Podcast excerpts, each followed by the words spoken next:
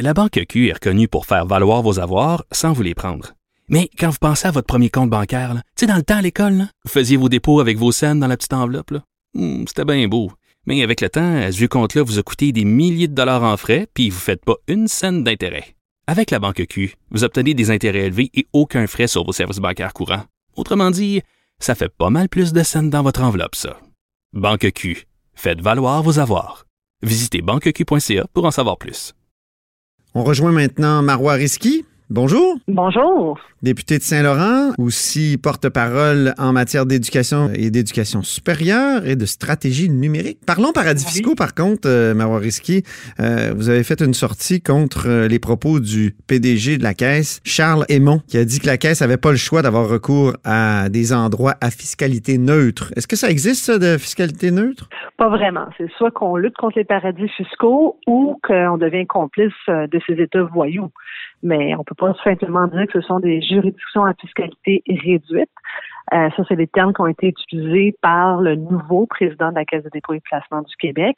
En fait, ces paradis fiscaux ont tout simplement pas euh, d'impôts à payer. Là. Euh, et c'est pas juste ça, c'est que ça sert aussi à des gens qui veulent blanchir leur argent provient du produit de la criminalité, que ce soit non seulement la vente de drogue, la cocaïne, mais aussi la vente d'armes, mais aussi, pensons à la prostitution juvénile, infantile. Ça, ça, ils ont recours aux paradis fiscaux. Là. Donc, c'est clair que ces États voyous, euh, c'est pas par hasard que l'OCDE, l'Union européenne et de grands économistes luttent activement contre les paradis fiscaux. Et d'ailleurs, le prix Nobel de l'économie, Joseph Stiglitz, a même qualifié les paradis fiscaux de cancer. Alors, c'est pour ça que c'est important que le nouveau PDG euh, n'utilise pas des termes assez banals pour qualifier de paradis fiscal. On peut s'en indigner, mais est-ce que c'est pas inévitable à l'époque, surtout quand la Caisse veut avoir de bons rendements et comparable aux autres fonds? On pense à Teachers en Ontario, euh, euh, on parle aussi de Hummers souvent. Est-ce que c'est pas inévitable? Ben, écoutez, tant qu'à parler des fonds, parlons du fonds souverain norvégien qui est quand même capitalisé à plus de 1000 milliards de dollars. C'est pas par hasard qu'il est numéro un. Ça leur empêche pas à eux de prendre des décisions plus éthiques, plus éco-responsables. Et d'ailleurs, quand il y a eu la fuite de données de Panama Papers, euh, le plus grand scandale fiscal à ce jour, mais suite à, ce, à cette information, le fonds s'est posé la question Comment aujourd'hui on fait pour se sortir des paradis fiscaux? Alors, ils sont dotés d'un plan d'une réflexion pour retirer leur billes des paradis fiscaux. Alors, on est capable aujourd'hui d'être une entreprise ou un fonds qui investit de façon responsable et aussi de façon éthique. Et c'est ce que moi, je m'attends de la Caisse de dépôt. D'ailleurs, Michael Sebia l'a clairement dit lui-même, pas plus tard qu'en 2018, ça devait être une nouvelle priorité. Mais est-ce qu'il y a beaucoup de choses qui ont été faites depuis? Est-ce que M. Aymon euh, annonce une sorte de recul de la part de la Caisse? Bien, c'est clair que c'est un recul parce que ça semble même pas être une préoccupation. Alors, si c'est pas une préoccupation, il n'y a pas de plan d'action. Alors, c'est pour ça que ça prend un leadership. Ça prend d'ailleurs un ministre des Finances qui se soucie de cela. Moi, je me pose la question. D'ailleurs, même M. Legault a reçu les prétendants au nouveau poste de PDG en rencontre. Alors, est-ce que ça a été partie des discussions? Est-ce que ça faisait partie des réflexions? Ou est-ce que tout à coup, M. Legault se rappelle pas que lui-même, en 2018, euh, tweetait sur la question des paradis fiscaux, qui était offusqué, qu'il y a tellement d'argent qui émane des paradis fiscaux?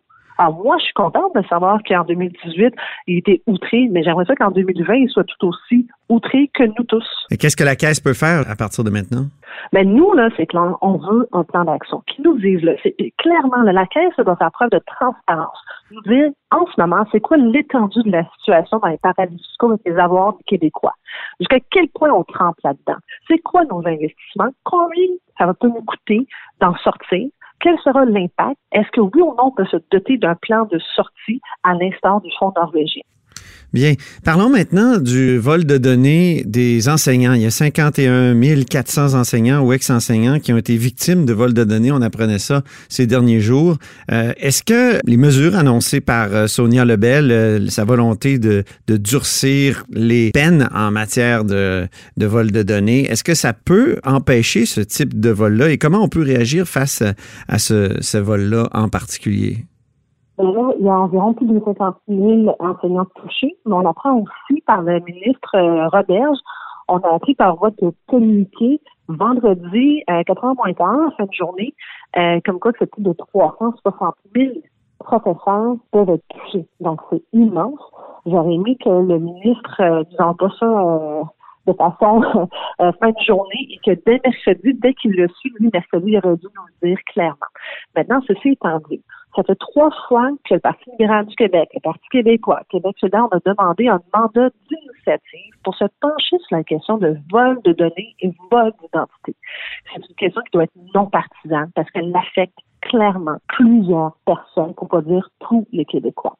Euh, ça va prendre combien de sites de données pour que le gouvernement réalise qu'en ce moment, là, on n'a pas de direction. Mais vous avez eu un mandat d'initiative pour Desjardins, pour le vol chez Desjardins, non? On a demandé un mandat d'initiative pour le vol de données de vol d'identité. La seule chose qu'on nous a accordé, c'est de pouvoir interroger Desjardins. Mais c'était très, très restreint. Nous, c'était beaucoup plus large que ce qu'on demandait. Euh, je vous rappelle que c'est pas seulement savoir qu'est-ce qui se passe chez Desjardins qui nous préoccupe. Desjardins, c'est en cas. Il y a tellement d'autres cas.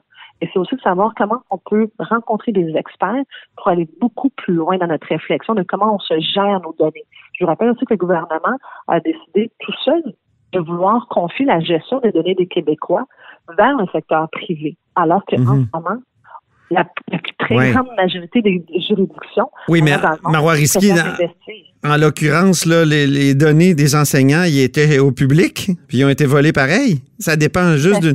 pour, c'est pour ça qu'il faut qu'on ait un plan d'action. C'est pas par hasard qu'en décembre dernier, le directeur euh, scientifique du Québec, M. Quirion, a dit il faut vraiment que le gouvernement ait un plan. Il faut vraiment investir pour sécuriser nos données. Oui, mais là, y a- elles étaient au public. Le public va. garantit pas la protection des données, d'après ce que je comprends. En ce moment, que ce soit au public ou au privé, il y a en ce moment des gens, des malfaiteurs qui volent des données. Ça, Ouais. on le sait. Maintenant, comment on fait pour sécuriser la vie privée personnelle des gens? C'est pas normal qu'en ce moment, là, il y a un enseignant, ça lui prend 18 mois là, pour blanchir son dossier de crédit. Mhm. C'est ben trop long, ça affecte la vie des gens. Maintenant, je me pose aussi la question, comment se fait-il que nous, au Québec, on en parle, c'est bien correct que nous, on fasse toujours preuve un peu plus de leadership sur la scène canadienne, mais comment se fait que le gouvernement fédéral ne fait pas grand-chose sur cette question? Parce que les peines en question que vous faites référence, mais Sonia Lebel, c'est très bien que nous, au Québec, au niveau civil, il y ait des peines beaucoup plus que 10 000 parce qu'on s'entend tous là-dessus que c'est dérisoire. Mais au niveau criminel, est-ce normal que quelqu'un qui détruit la vie des gens, qui détruit la retraite des gens à un maximum de 5 ans, Mhm. Alors ça, c'est au niveau code criminel. Alors moi, je m'attends aussi que le fédéral, un jour, embarque aussi avec nous dans la discussion. C'est pour ça que c'est important d'avoir une discussion élargie pour s'assurer que non seulement au niveau civil, on a des peines vraiment plus sévères, mais aussi au niveau criminel. Enfin, parlons de la course à la direction au Parti libéral du Québec. Tout le monde parle d'une course ennuyeuse, voire d'une non-course. Euh, Monsieur Cusson aurait dit qu'il se sent euh, pas mal seul sur le plan de l'organisation. Alors, euh, où êtes-vous, Marois Risky, là-dedans? Vous qui êtes capable de pimenter des, des- des discussions, des débats, et puis euh, qui êtes à ses côtés? Mais je tiens à vous rassurer, je suis à l'Assemblée nationale, je m'occupe de plusieurs dossiers, mais les débats n'ont pas encore commencé. Les débats arrivent fin mars. Et Ouh, je vous entends mal, Marois Risky. Je sais pas si vous avez mis votre euh, tête de bonhomme carnaval, là, mais pouvez-vous... euh, euh, écoutez, vous pouvez toujours me trouver. On dirait que vous êtes loin du micro. Et pourtant, je suis tout à fait à côté. OK, Mais parfait. les débats, les débats n'ont pas encore commencé. Donc, c'est sûr que dès lors que les débats commenceront, euh, il va y avoir plus de, de sujets. On va pouvoir entendre les deux euh, aspirants à la chefferie du Parti libéral du Québec. Euh, mais ce soir, on sera dans le comté de Jennifer McCarron à Westmount-Saint-Louis pour entendre autant Alexandre Cusson que Mme Anglade. Ah bon, est-ce que ça va être un débat? Ce ne sera pas un débat. Ils vont s'adresser évidemment aux militants qui seront présents, mais aussi aux gens qui désirent euh, maintenant euh, prendre leur carte après avoir entendu les différents euh, points de vue de M. Cusson, de Mme Anglade. M. Cusson, en ce moment, c'est sûr que son agenda est pas mal chargé. Il rencontre euh, différents groupes, notamment la Fondation Suzuki cette semaine. Et évidemment, euh, beaucoup, beaucoup de jeunes seront rencontrés. Bon, ben, un jour, peut-être, euh, il y aura une course au Parti libéral du Québec. On verra Oh ça. non, la course est très entamée. Elle Ouais. est pas mal souterraine jusqu'à maintenant, Mme Risky. bon, ben, écoutez-vous pas, on va la ramener en surface.